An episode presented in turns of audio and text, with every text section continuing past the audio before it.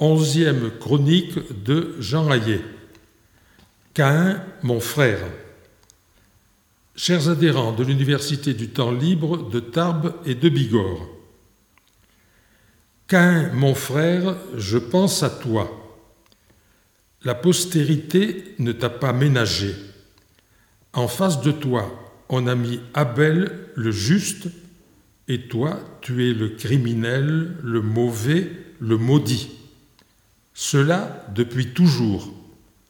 On me l'a répété mille fois dans mon enfance, au catéchisme et à l'Église, et pourtant, oui, et pourtant. Alors j'ai ouvert la Bible.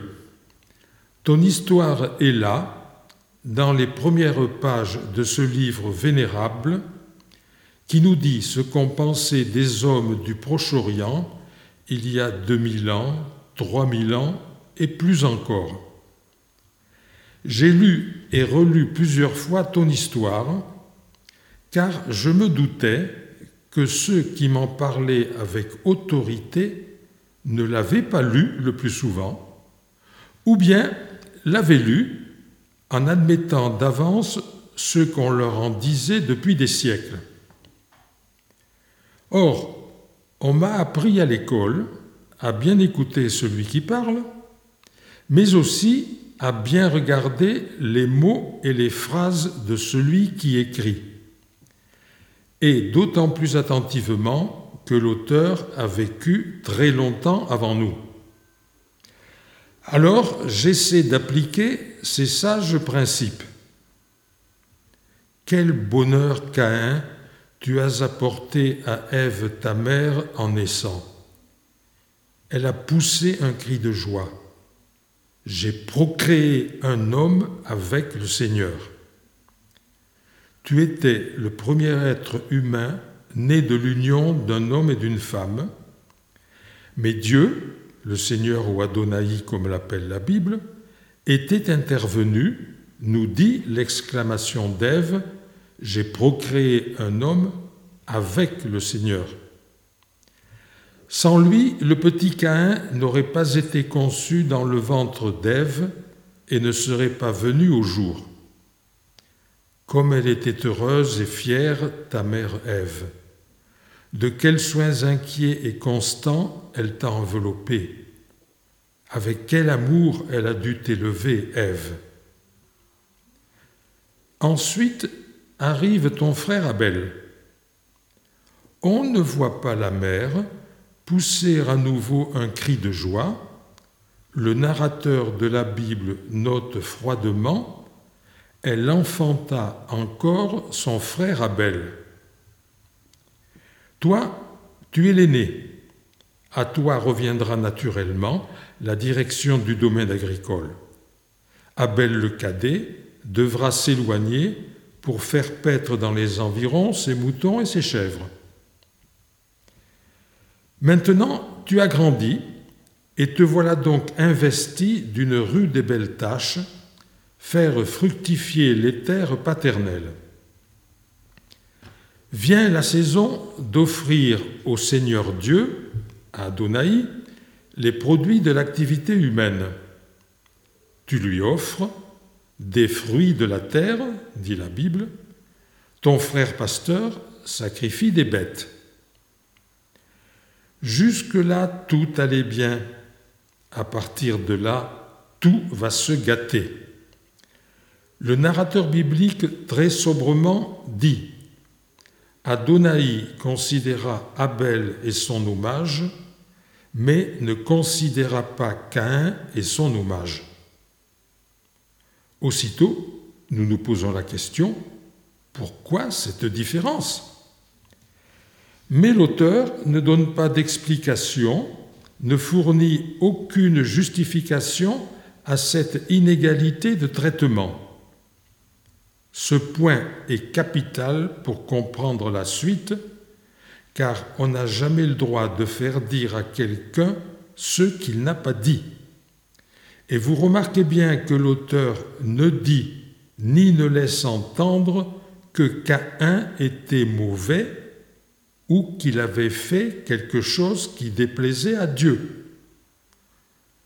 Pourquoi donc l'auteur biblique ne donne-t-il pas d'explication à cette conduite du Seigneur Dieu? Parce qu'il n'a pas besoin de la donner aux lecteurs de son temps, qui savent très bien de quoi il s'agit. Ils connaissent en effet beaucoup d'histoires de ce genre, où il est question d'offrandes agréées et d'offrandes non agréées, sans qu'on sache la raison de l'agrément ou celle du non-agrément. Ces mêmes lecteurs sont évidemment très religieux. Ils savent qu'ils doivent offrir à Dieu une part du produit de leur activité, avec l'espoir que l'offrande lui agréera, lui plaira. Ils ont aussi le goût du travail bien fait et l'esprit pratique. S'ils sont des agriculteurs et que la récolte est bonne, ils diront C'est normal, j'ai fait du bon travail. Si la récolte est mauvaise, ils diront Mais qu'est-ce que j'ai fait au bon Dieu pour qu'il m'envoie ce malheur? À partir de là, imaginez les répercussions psychologiques sur les malchanceux. Et vous voyez ce qui est arrivé ici. Du côté d'Abel, il n'y a pas eu de problème avec son petit bétail, tandis que chez Caïn, une calamité quelconque a anéanti la récolte de l'année. Le pauvre Caïn ne comprend pas et le désastre s'installe en lui. Il est torturé par une brûlure intérieure. L'auteur biblique dit Cela brûla beaucoup pour lui. L'auteur biblique qui nous le dépeint littéralement accablé, abattu, incapable de lever la tête. Ainsi, le regard rivé au sol, il n'a plus devant lui de perspective, l'horizon a disparu, qu'espérer, que faire? Il s'emmure dans sa souffrance et sa colère un enchaînement tragique risque de se mettre en place. Mais Adonai n'a pas rejeté Caïn. Il n'avait aucune raison de le rejeter. Il vient donc vers lui avec bienveillance et tente de lui faire parler de sa souffrance. Je cite l'auteur biblique. Pourquoi cela brûle-t-il pour toi? lui demande-t-il. Mais la souffrance de Caïn est trop forte. Elle lui clôt les lèvres, il ne répond pas. Comment alors pourrait-il réfléchir au conseil divin? Attention, prends garde de te laisser dominer par ton malheur. Nous le voyons cependant essayer de suivre ce conseil divin. Il va trouver son frère, il veut lui parler, mais rien ne sort de sa bouche le geste de désespoir l'emporte, il tue son frère.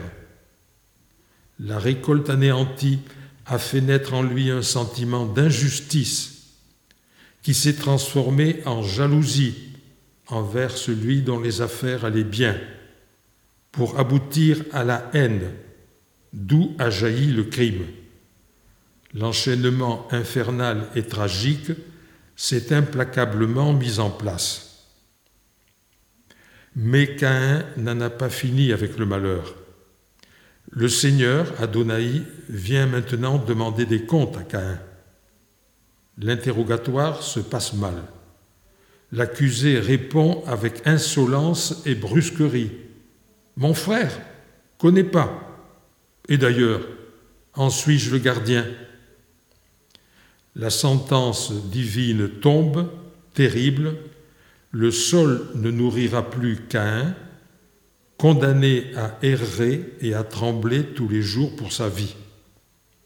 Elle écrase le malheureux qui reconnaît peut-être trop tard sa faute et fait comprendre à son juge qu'il souhaite un peu de pitié. Elle lui est accordée avec parcimonie sous la forme d'un signe protecteur de sa vie.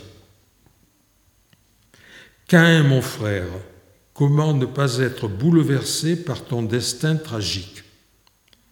De ta naissance à l'âge adulte, tu n'as connu que du bonheur. Ta mère t'a follement aimé, tu as exploité avec succès ton domaine agricole. Puis, une année, la récolte fut anéantie, tu n'avais plus de quoi vivre, tandis qu'un peu plus loin, ton frère, lui, vivait bien de son troupeau de chèvres et de moutons.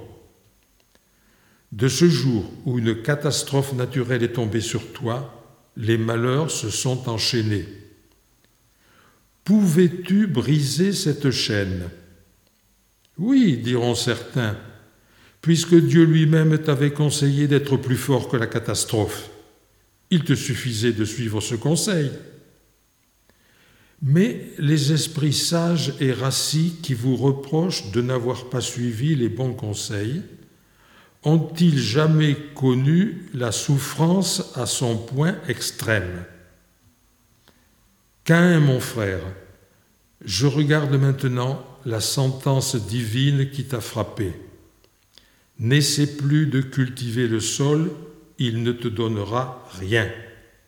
Alors, pars sur les chemins, à travers champs, forêts, monts, déserts, nourris-toi comme tu peux, habille-toi avec n'importe quoi, trouve des abris de fortune, encaisse les injures et les coups aux vagabonds apatrides, hagards et pouilleux. Tremble pour ta vie, car même le signe qu'a mis sur toi Adonai n'empêchera pas un fou de te tuer. Et pour couronner le tout, si l'on peut dire, ne crie pas ta misère vers Dieu, car il t'a exclu de sa face. Tu es de trop sur terre, et Dieu t'a rejeté, quoi de pire?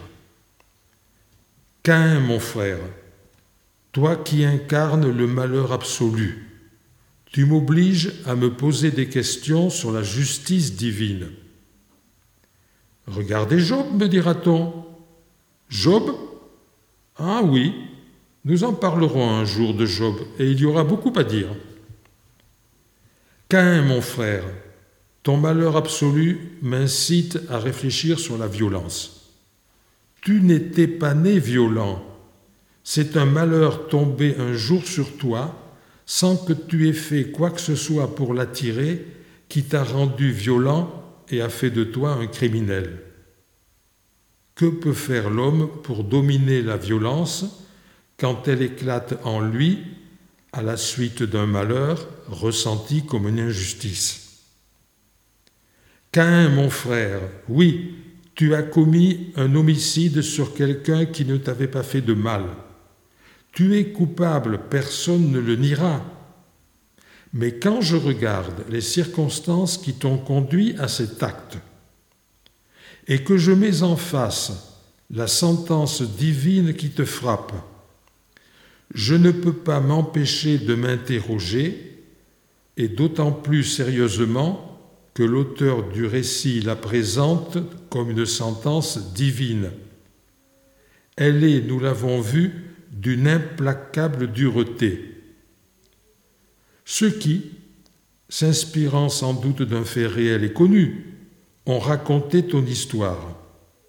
Celui qui l'a écrite avec soin sur du papyrus ou du parchemin. Ensuite, ceux qui ont décidé qu'elle méritait d'avoir sa place dans la Bible, ces personnes-là se faisaient de la divinité une idée qui nous effraie. On doit convenir qu'il leur était difficile d'en avoir une autre. Ils étaient fils de leur temps. Et le temps n'était pas encore venu où dans cette même Bible vénérable, on nous parlerait qu'un mon frère de miséricorde.